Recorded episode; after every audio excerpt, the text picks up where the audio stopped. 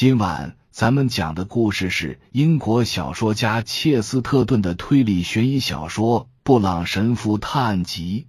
话接上回说到这个问题，跟其他所有问题完全不同。神父接着说，原因是这样：罪犯似乎故意干了两件不同的事。要是分别办了其中任何一件事，都有可能成功；但要是合在一起办，就会出问题。我假设，而且坚信，两件事是同一个杀人犯干的。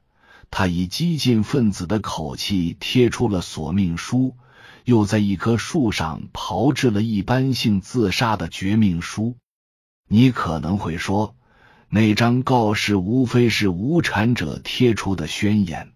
劳工中的极端分子确实想干掉他们的雇主，而且真的动手杀了他。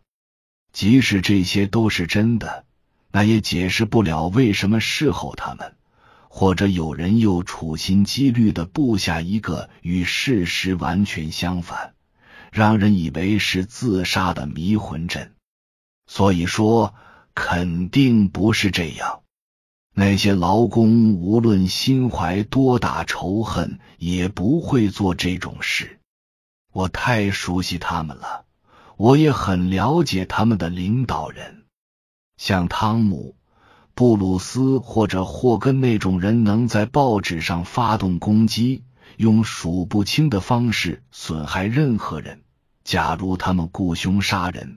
稍微有点理智的人都会认为他们的脑子肯定出了问题。如果不是疯了，怎么可能会干出这么愚不可及的事？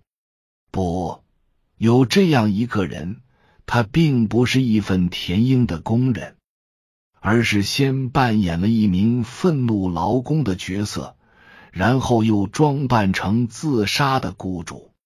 可最让人费解的是。他究竟为什么要这样做呢？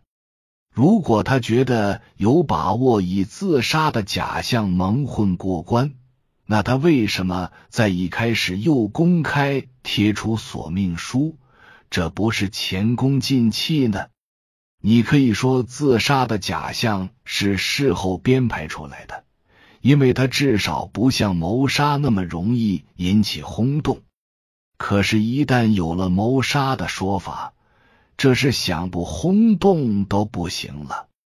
他肯定知道他的所作所为已经将我们的思路引向了谋杀，而他真正的意图却是设法让我们不往那方面想。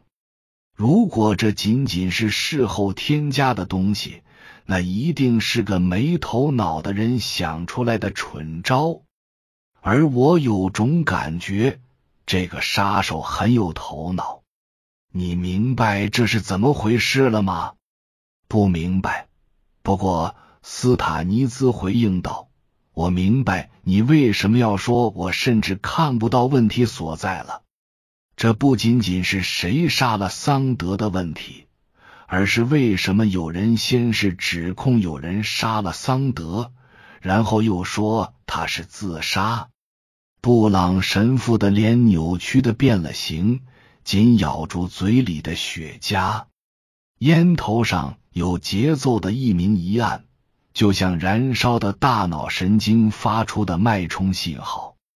之后，他像是自言自语的开了口：“我们必须要头脑清醒，紧追不放，就像要理清纠缠不清的思路。”就是这么回事。谋杀指控和自杀认定自相矛盾。一般情况下，他不会提起谋杀指控，但是他确实这么做了。他之所以这样做，一定另有理由。或许那个理由太重要了，以至于他必须这么做。哪怕会削弱他编造的自杀说法的说服力。换句话说，在当初的谋杀指控中另有隐情。我的意思是，他并不想真的指控谁杀了人，并以此将杀人的罪责转移到别人身上。他之所以来这样做，有他自己非同寻常的考虑。在他的通盘策划中，一定要有公开声言桑德将被谋杀这部分内容。无论这样做是否会将嫌疑引向他人，不管出于哪种考虑，公开威胁本身是必要的一项。但为什么会这样呢？神父吸着雪茄，内心愤懑不已。就这样埋头苦思了几分钟，然后才再次开口：“除了暗示罢工工人是杀人犯之外。”扬言杀人还有什么别的作用呢？这样做的目的究竟是什么呢？有一点是显而易见的，它的作用必定适得其反。发出这种威胁的用意，不过是警告桑德别解雇他的工人，而这或许是促使他下决心如此行事的唯一原因。你不能不考虑他的为人和名声，在他被耸人听闻且又愚蠢的报纸称为强人，在他被所有杰出的英格兰蠢货亲昵的称他为体育迷的情况下，他根本不会因为有人拿枪逼着他而退让半步。假如他选择退缩，便无异于让他头戴一顶插根白羽毛的白礼帽去参加阿斯科特赛马会，也会粉碎他内心自视甚高的美好形象。而那是每个人都看得比生命还重要的东西，除非他是个懦夫。而桑德不是懦夫，他有勇气，也很冲动。他就像魔法一样，当即就有了反应。曾经跟工人们打成一片的侄子，当场大喊大叫，声称必须坚决、迅速的对抗这种威胁。是的，斯塔尼兹勋爵说道：“我也注意到了他当时的表现。”他俩对视了几秒钟，然后勋爵漫不经心的补充道：“所以你认为罪犯真正想要的是？”全面停工！布朗神父大声喊道：“你说他是罢工，或者别的什么都行，反正要的就是全面停工。他就想立刻停工，也许是为了让廉价劳动力立刻进来顶替。但不管为什么，他肯定是想让工会组织的工人立刻走开，那就是他真正要得到的。”天知道他为什么这样做，我想他如愿以偿了，而且在实施过程中都没怎么顾及到要设法嫁祸于人，让人们以为真的存在布尔什维克杀手。可是后来，后来我想一定是出了什么差错，我仅仅是在胡乱猜想，慢慢摸索而已。不过，我唯一能想出的解释就是，出了什么事让大家的注意力转向了这场麻烦的根源。有人开始追问他极力想让建筑工程全面停工的理由，不管是什么。迫于这种情况的出现，他才慌不择路，采取了亡羊补牢的做法，孤注一掷的伪造了河边的自杀现场。不为别的，只有这样才能将他人的视线从施工中的公寓大楼引开。布朗神父抬起头，透过圆圆的镜片，细细品味室内摆设和家具的品质。这位沉静的绅士所享用的简约中的奢华，与之形成对比的，则是那两只大箱子。就在不久前，勋爵带着他们入住了刚完工但还未装修的这套公寓。然后他有些唐突的说：“总之，我想公寓楼发生的事或什么人惊动了杀人犯。顺便问一下，你为什么要在公寓里住下？还有，年轻的亨利告诉我，在你住进大楼那天，跟他约定的时间非常早，是真的吗？没有的事，斯塔尼兹答道。我是头一天夜里从他叔叔那里拿到的钥匙，我也不知道亨利为什么那天早上会来这里。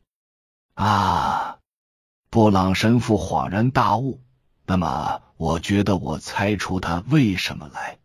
我想是你惊动了他，因为你来的时候他正要离开。可是，斯塔尼兹闪动着灰绿的眼睛，瞥了神父一眼。你认为我也是个谜？我想你身上存在两个谜。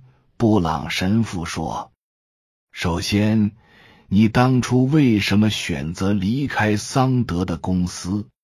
其次，离开之后，你为什么又回到桑德拥有的大楼住下？斯塔尼兹一边抽着雪茄烟，一边回想，然后抖掉烟灰，按动他面前桌上的铃。请原谅，他说道：“我要请两个人进来，一个是杰克逊。”你见过的那个小个子侦探，他听见铃声就会进来。我还叫亨利桑德，稍晚一会儿过来。布朗神父站起身，穿过房间，皱着眉低头凝视着壁炉。与此同时，斯塔尼兹接着说道：“我可以回答你提出的两个问题。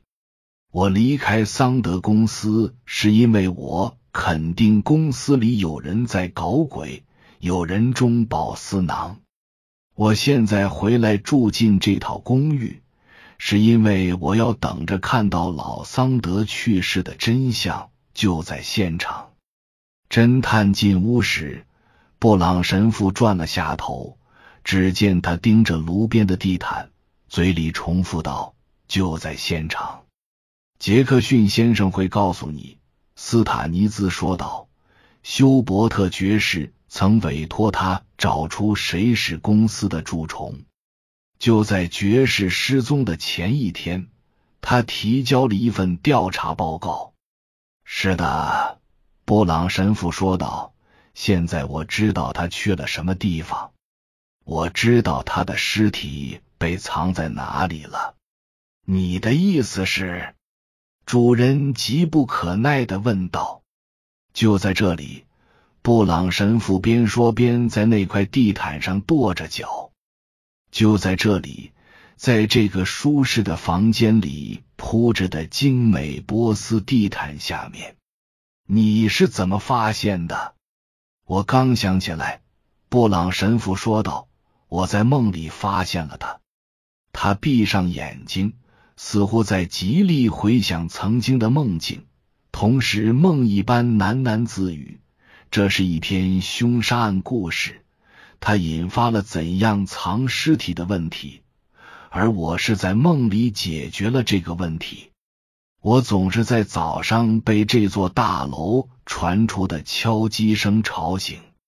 那天早晨，我被吵得醒了一下，接着又睡过去了。”当我再次醒过来的时候，就想肯定是睡过头了，但其实并没睡过头。为什么呢？因为那天清晨传出过敲击声，虽然当时工地已经停工了，敲击声短促、急迫，出现在凌晨还没到黎明的时候。正睡着的人一听到这个熟悉的声音，自然会有所反应。但他随后倒头又睡，因为这个熟悉的声音没有出现在惯常的时间。现在的问题是，为什么那个罪犯要让整个工程立刻停工，并且只让新工人进场呢？因为如果老工人第二天回到现场，他们就会发现有人连夜赶了工，只有他们才清楚前一天的工作进度。只有他们才会发现这个房间的地板浇住了水泥。干这活的人一定是个内行，肯定跟工人们混得很熟，学到了他们施工的技术。布朗神父正在叙述的当口，门被推开了，一个人探头探脑的朝里看。这是一个长在粗脖子上的小脑袋，透过镜片，正冲着屋里的人眨动着两只眼睛。亨利·桑德自己说过，布朗神父仰望着天花板，自顾自的说道：“他这个人不善于隐藏，但我认为他过分看低了自己。”亨利·桑德转过身，迅速穿过走廊溜走了。以上是由奶锅大叔给您播讲，感谢收听。每天晚上二十一点三十三分准时开聊。